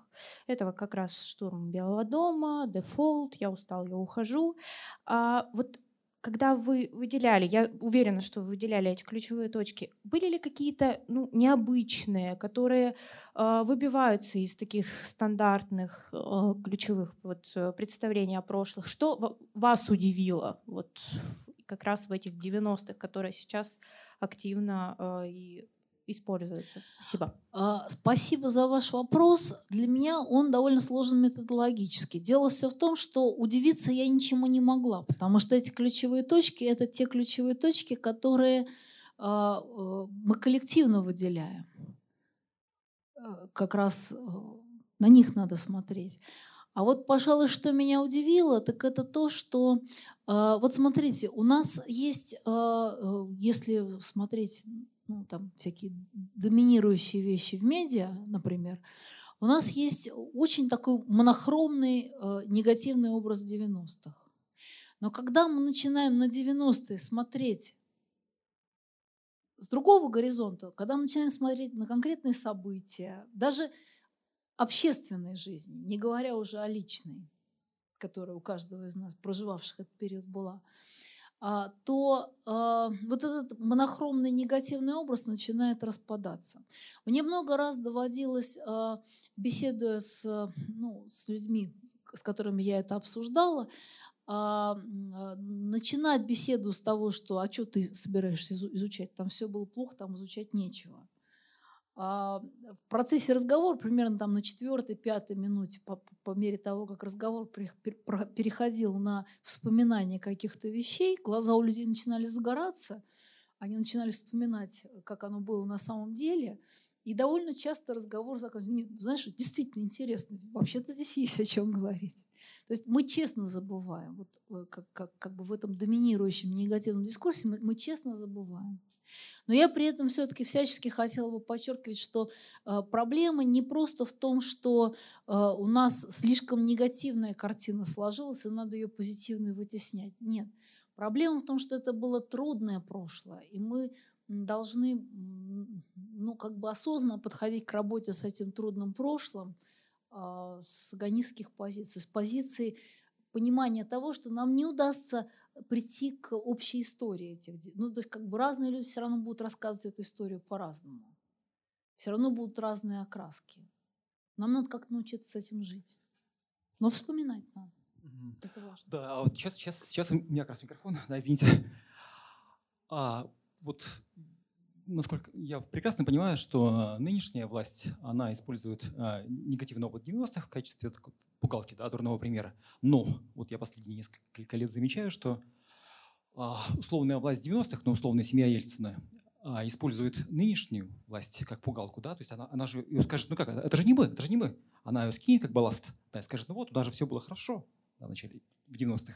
Вот, да, то есть вот такой забавный аспект. Я с вами согласна. А, Причем, понимаете, какая штука? Вот с одной стороны, а, для меня очевидно, почему политики делают это. Политики вообще достаточно примитивно рассуждающие люди. Может быть, они так примитивно рассуждают, потому что и мы так примитивно рассуждают, а они а, стремятся достучаться, ну, то есть вот, добиться эффекта от нас, да, чтобы они нам понравились, чтобы мы за них проголосовали, поддержали и так далее. Самый простой способ – это вот черно-белая палитра. И э, как бы большой успех в этом смысле, то, что удалось создать э, э, э, этот вот темный, это такой, такой удобный инструмент. А, и понятно, что у людей, которые как бы по другую сторону баррикад, самая естественная реакция, а давайте мы теперь хорошую создадим. Но это не получится. Просто не получится, потому что это был трудный период. Ольга Юрьевна, спасибо за вашу лекцию. У меня как раз э, вопрос перекликается вот с этой темой и с той частью доклада, о которой, когда вы говорили, что это достаточно естественная стратегия. Вот в этом смысле, насколько опыт России является каким-то уникальным а, среди общемирового? Потому что если мы посмотрим, допустим, пример того же самого любимого в России Дональда Трампа, он тоже очень явно на противопоставление играет. Вот healthcare, Обама надо забыть, выкинуть, э, сделаем Америку опять, э, значит, ну, великой и так далее. Да? Там, если президентов Украины возьмем, каждый следующий максимально отрицает и максимально монохромную картинку дает да, а, по сравнению с предыдущим президентом. Вот опыт России чем-то он здесь уникален? Совершенно не уникален. А, больше того, а, я, когда смотрела там литературу э, по теории, потому что я пыталась, конечно, это рассматривать как инструмент легитимации, я обнаружила, что немножко литературы есть, которая рассуждает о том, как прошлое используется для легитимации. И эта литература как раз выделяет два способа использования прошлого. Славное прошлое, э, по отношению к которому мы объявляем себя преемниками – и э, прошлое, которое мы критикуем. Я храбро написала в статье о том, что, ну так, а, а, размашисто обобщив, что все политики э, критикуют предшественников, для того, обосновывая то, что они хотят делать сами. Мне на это рецензент э, резонно, надо сказать, с аргументами, указал, что на самом деле нет, не все, и привел примеры там американских президентов, которые этого не делали. Наверное, оба модуса имеют э, место. Но я бы сказала, что в нашей российской политической культуре вот это противопоставление – это очень устоявшаяся модель. Я в свое время анализировала президентские послания с точки зрения того, как там прошлое э, э, представлено. И обнаружила, что вне зависимости от того, Ельцин, Путин, Медведев, они все делают одно и то же. Преимущественный способ использования прошлого для легитимации текущего курса – это использование по контрасту. Видимо, мы так мыслим. Меня зовут Михаил, я также благодарю вас за лекцию. А, вопрос у меня такой. А вот, э, говоря о 90-х годах, давая им однозначно негативную оценку, а, мне кажется, что большинство людей странным образом не прослеживают э, преемственность между э, предыдущими периодами, то есть э, советским, позднесоветским, и 90-ми годами.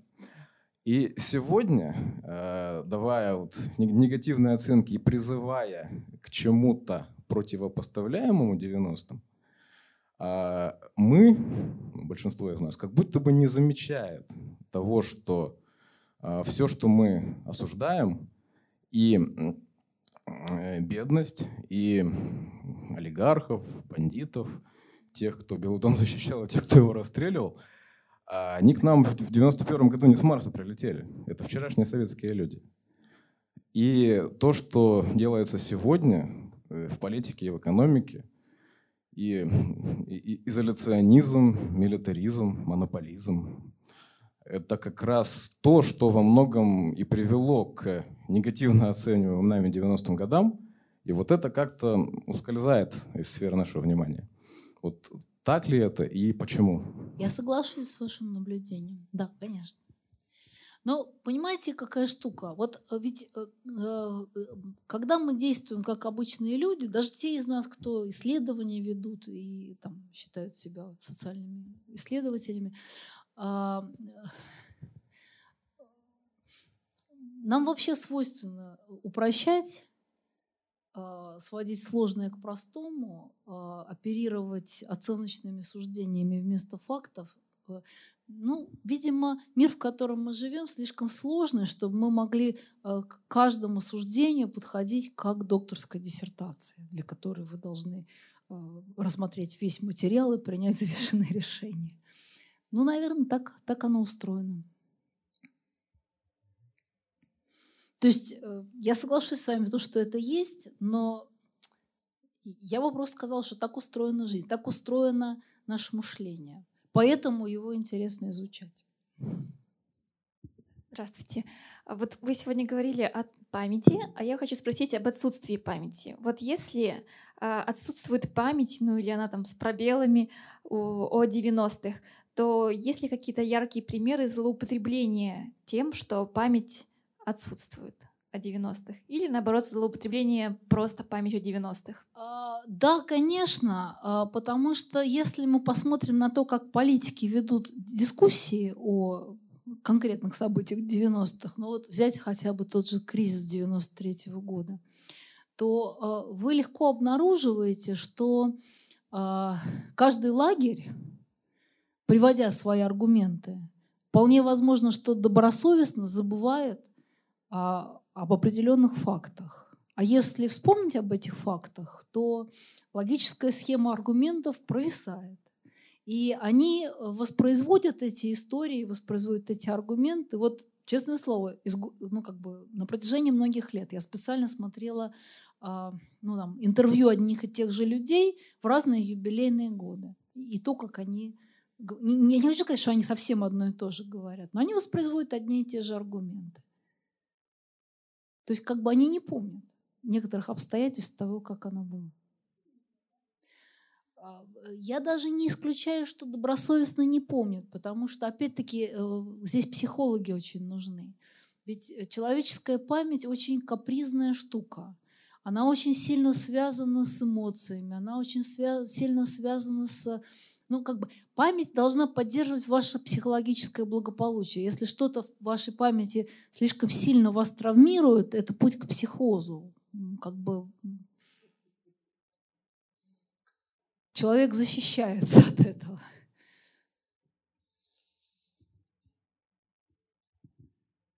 Меня зовут Елена. Вопрос следующий. Вы нам рассказывали, как менялись высказывания Путина за 18 лет о одних и тех же предметах. И вот, на мой взгляд, в начале 2000-х в его лексике были слова, которые часто использовались в 90-х. Например, демократия. Или он говорил о Конституции, что это исторический выбор народа. И вот э, чем ближе к 18-м эти слова – из 90-х, причем которых было много, много в 90-х, ну, в речах Путина практически не осталось. И вот что самое это, я еще хочу спросить, в 90-х э, была такая ну, трагическая страница, Первая Чеченская война. И вот как Путин, ну я что-то помню вначале говорил, а вот, ну, вот, э, да, что говорил Путин о чеченской войне первой, э, вот годы своего правления. Спасибо вам большое за этот вопрос. Я, я отвечаю именно с, с последней части. Нет, я соглашусь с вашим наблюдением. Конечно, э, Путин находится у власти на протяжении очень долгого времени. За это время российский политический режим сильно эволюционировал. А, и а, в том числе эволюционировала официальная интерпретация, ну, как бы цели нашего развития. А, я как раз вот ровно сейчас собираюсь этим заняться. Я хочу, ну, как бы это, это параллельная история, хочу это просто последить по текстам. Но Должна сказать, что, тем не менее, слова демократия и свобода совсем-то никуда не исчезли, и по адекватным поводам спичрайтеры их вписывают в речи. Довольно интересно смотреть, как они аранжируются. А, еще одно наблюдение. Буквально на прошлой неделе, 5 декабря, а, в Высшей школе экономики защищалась а, диссертация нашей аспирантки, я не научный руководитель, я руковожу аспирантской школой, а, которая была посвящена тому, как в посланиях президентов репрезентировалась тема прав человека. А, ну и девочка использовала такие достаточно изощренные инструменты анализа, очень систематический анализ провела, который а, позволил показать, что ну, вот с, конца нулевых годов э, это понятие, ну, конечно, реже употребляется, но все равно употребляется. Повод это есть тема такая, послание совсем не упомянуть нельзя. Но оно оказывается связываемым с понятием сильное государство, сильное государство как защитник прав человека. И оно оказывается в последние совсем годы окрашены вот эти, этим антизападническим э, дискурсом. То есть вот, вот, вот, вот у них там на Западе, ну, то есть вот в какой-то степени возвращение к старому советскому «два мира, две конституции». Старшее поколение помнит, что это такое.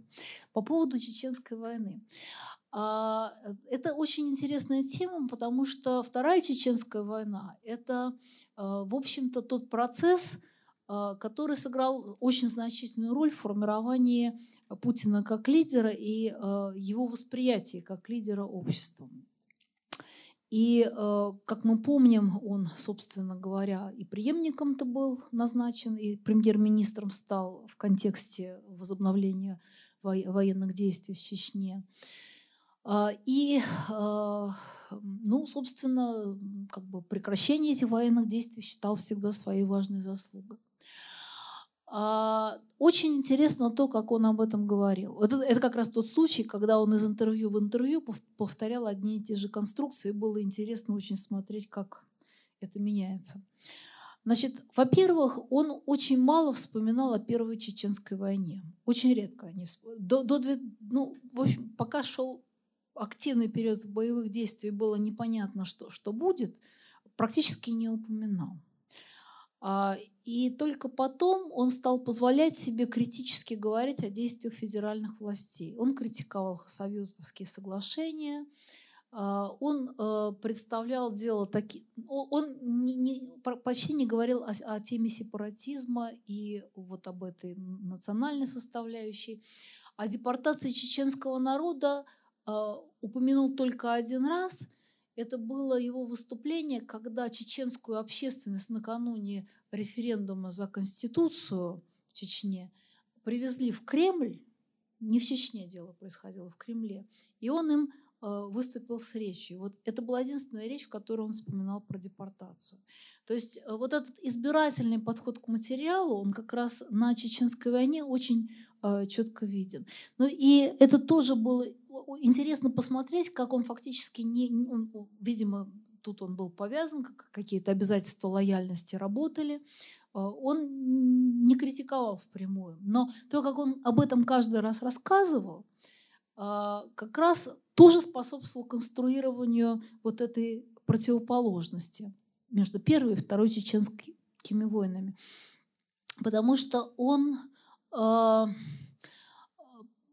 представлял дело так, а, что а, политики, руководившие второй чеченской кампанией, исправляли те ошибки, которые были сделаны во время... Он, он не критиковал эти ошибки, но сам модус рассказа был выстроен, сама последовательность, набор событий, набор акторов, роли, которые акторам... То есть, э, федеральный центр 90-х – это актор, который делал ошибки, ошибка за ошибкой. Федеральный центр нулевых – это сильный актор, который наводил порядок и исправлял ошибки.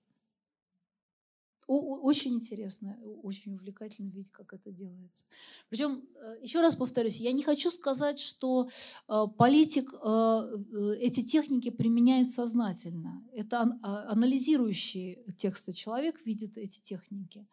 Но у Путина очень хорошее политическое чутье, и он хороший оратор, он очень чувствует аудиторию.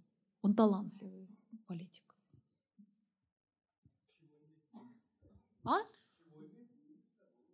У нас осталось пять минут, буквально на последний вопрос, молодой человек. Здравствуйте. Скажите, а какое ваше мнение, что вот вы сказали, исследований было, последние пять лет тема 90-х годов э, стала возникать вот флешмобы в соцсетях. То есть с чем это связано? Это объективная тенденция или э, ну, есть субъективный фактор? То есть кто-то помогает ей вернуться?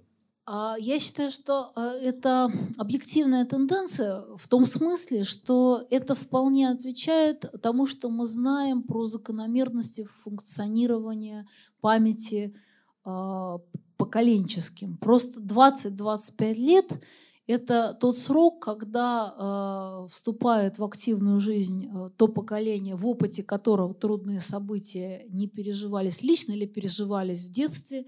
Э, поколение ищет ответы на вопросы. С другой стороны, это период, когда, ну, в общем, люди начинают, э, старшего поколения начинают писать мемуары и оглядываться на то, что с ними было. ну, они выходят на пенсию, у них появляется досуг, э, и они... Э, то есть это скорее такая социологическая закономерность, э, чем политологическая пока. Но э, как политолог я рискну предположить, что по мере того, как этот ресурс будет э, нарабатываться, ну, то есть будет возникать этот, этот, этот горизонт смыслов, и люди, которые разделяют этот горизонт смыслов, э, не, не, не, не заржавеет дело за политиками, которые будут это использовать. Скорее всего, это будут политики молодого поколения. Довольно интересно будет смотреть, как они это будут делать. Спасибо большое, Ольга. Спасибо вам за внимание, за прекрасные вопросы. Я пользуюсь случаем э, в такой аудитории, не могу не прорекламировать две ближайшие лекции. 16 числа в понедельник социолог Екатерина Хаджаева расскажет о том, что может суд присяжных в России. Это будет интересно, я уверен. А, и Возвращаясь к теме «Воин памяти», в цикле «Войны памяти» историк Никита Ломагин, Европейский университет. Поговорим э, про память о блокаде 20 декабря. Интересно. Спасибо. Спасибо вам огромное за то, что вы пришли, высидели и такие хорошие вопросы задали. Спасибо большое.